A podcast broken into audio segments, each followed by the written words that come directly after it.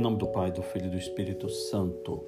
Amigos do grupo Santo Anselmo, hoje, 23 de maio de 2022, nós estamos na segunda-feira da sexta semana da Páscoa. A igreja nos propõe o Evangelho de São João, capítulo 16, versículos 5 a 11, como eu venho dizendo, aquelas últimas conversas e instruções na última ceia, né? Capítulos 14, 15 e 16 de João, é o bate-papo da última ceia.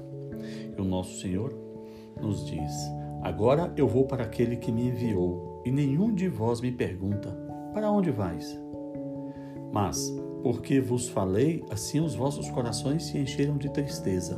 No entanto, eu vos digo a verdade: é bom para vós que eu vá.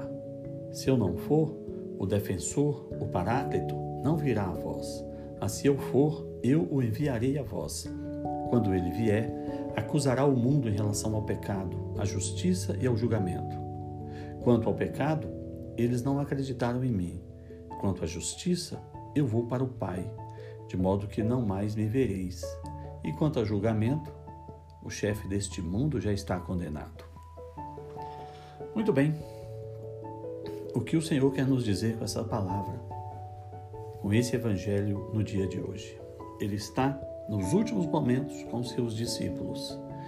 E depois de pouco mais de três anos convivendo diariamente, vivendo juntos, caminhando por aquelas estradas, caminhando por aquelas aldeias, Mar da Galileia, Rio Jordão, Jerusalém, depois de muito aprenderem, depois de muito sofrerem, depois de muito é, se alegrarem com o Senhor, chega o momento da partida. Cristo já ressuscitou, eles já sabem que aquele é verdadeiramente Deus Todo-Poderoso. E agora que eles estão na presença e na companhia de Deus, Deus ressuscitado, Jesus diz que vai embora, que vai voltar para o Pai. É óbvio que o coração deles se enche de tristeza. Mas a ida de Jesus para o Pai não significa um abandono dos seus discípulos. Porque quando Jesus vai para o Pai, dez dias depois, dez dias depois da ascensão, nós teremos a vinda do Espírito Santo.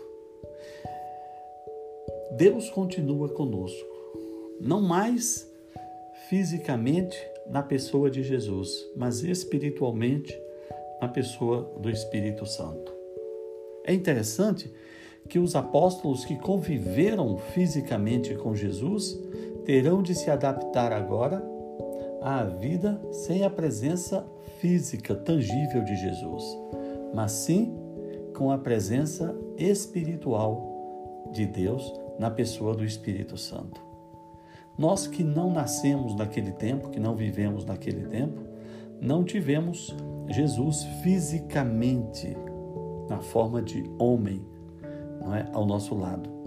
Nós já nos acostumamos a viver com a presença do Espírito Santo, mas temos Jesus fisicamente na Eucaristia e temos o Espírito Santo conosco. E é interessante quando ele diz: quando ele vier, quando o Espírito Santo vier, acusará o mundo em relação ao pecado essa dor que você sente depois do pecado, essa sensação de mal-estar por ter pecado, essa consciência pesada de ainda não ser um bom católico, meu amigo, minha amiga, não se entristeça. Você está é, ouvindo a voz do Espírito Santo que está lhe acusando do pecado. Então, acate essa voz acusadora, essa voz que Jesus diz: quando ele vier, acusará o mundo em relação ao pecado. Acolha essa acusação bondosa e vá à igreja e se confesse e faça um propósito de recomeçar. Esse é o papel do Espírito Santo, nos ajudar na nossa caminhada. Que Deus nos abençoe.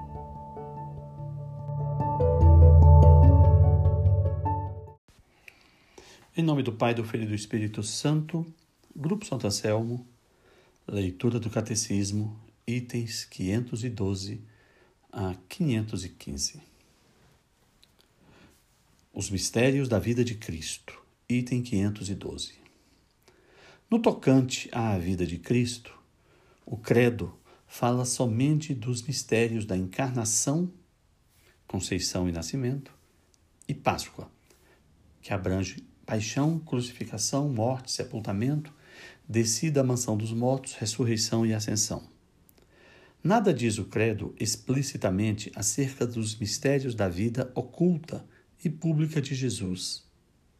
Porém, os artigos da fé referentes à encarnação e à Páscoa de Jesus iluminam toda a vida terrestre de Cristo.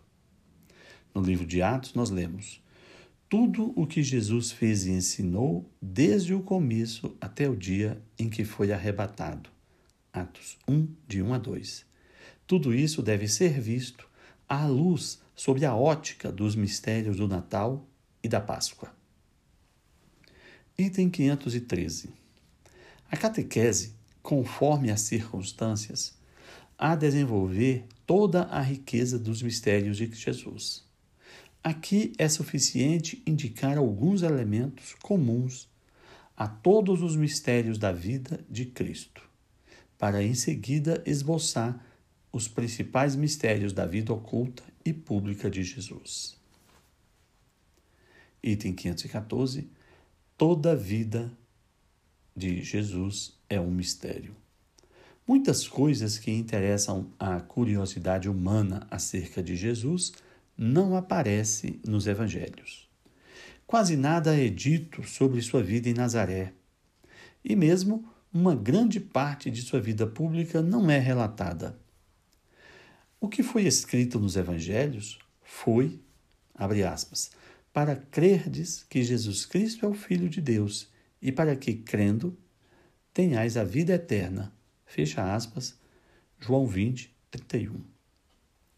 Item 515. Os evangelhos foram escritos por homens que estiveram entre os primeiros a ter a fé e que queriam compartilhá-la com os outros. Depois de terem conhecido a fé, depois de terem conhecido quem é Jesus, puderam ver e fazer ver os traços de seu mistério em toda a sua vida terrestre. Desde os paninhos que cobriram o menino na sua natividade, até o horrendo vinagre que lhe deram a beber na sua paixão, e o sudário, o pano que o envolveu na sepultura e que lá ele deixou na sua ressurreição. Tudo na vida de Jesus é sinal de seu mistério. Por meio de seus gestos, por meio de seus milagres, de suas palavras, foi revelado que em Cristo habita corporalmente toda a plenitude da divindade. Sua humanidade aparece assim como o sacramento, isto é, a humanidade de Cristo é um sinal visível de sua divindade e da salvação que ele traz. O que havia de visível em sua vida terrestre aponta para o mistério invisível de sua condição de filho de Deus e de sua missão redentora. Que Deus nos abençoe.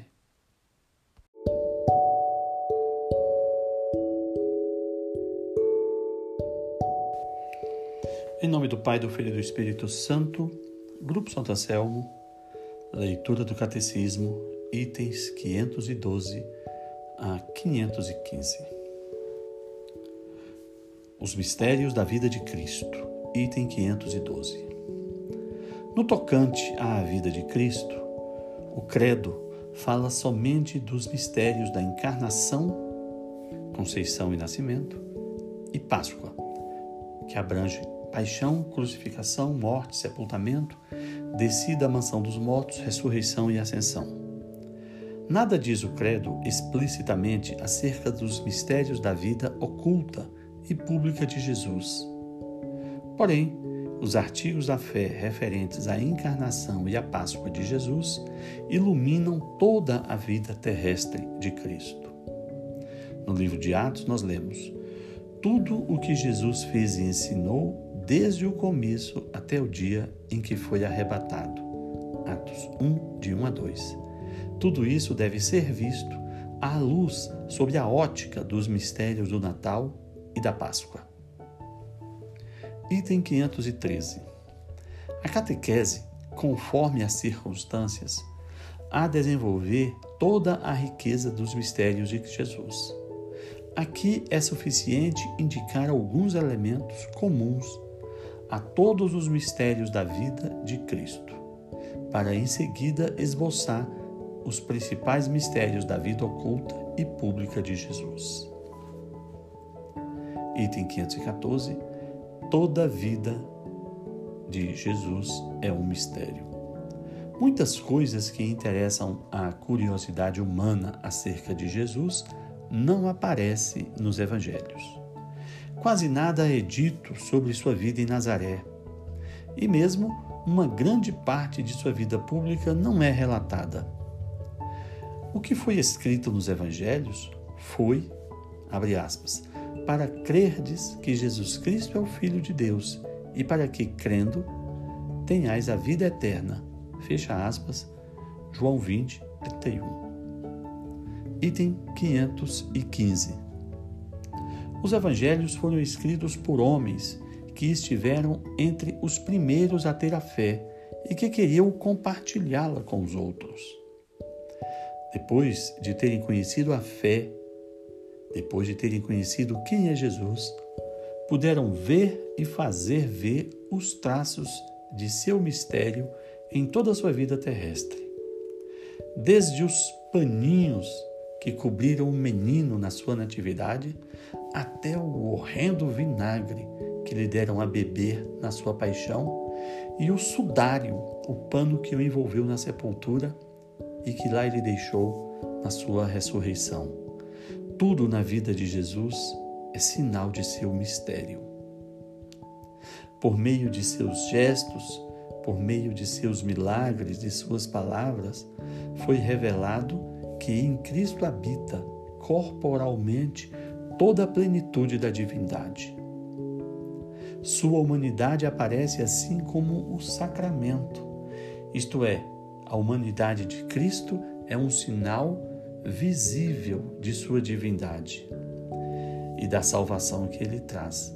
O que havia de visível em sua vida terrestre aponta para o mistério invisível de sua condição de filho de Deus e de sua missão redentora. Que Deus nos abençoe.